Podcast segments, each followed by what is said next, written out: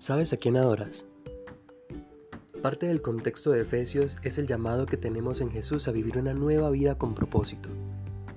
Pero olvidamos esto muchas veces al comprar las mentiras del mundo que nos llevan a adorarnos a nosotros mismos, alimentando día a día nuestro ego.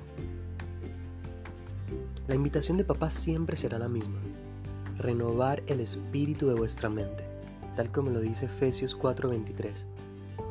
Limpia, cuida, valora todos los días el maravilloso regalo de nacer de nuevo.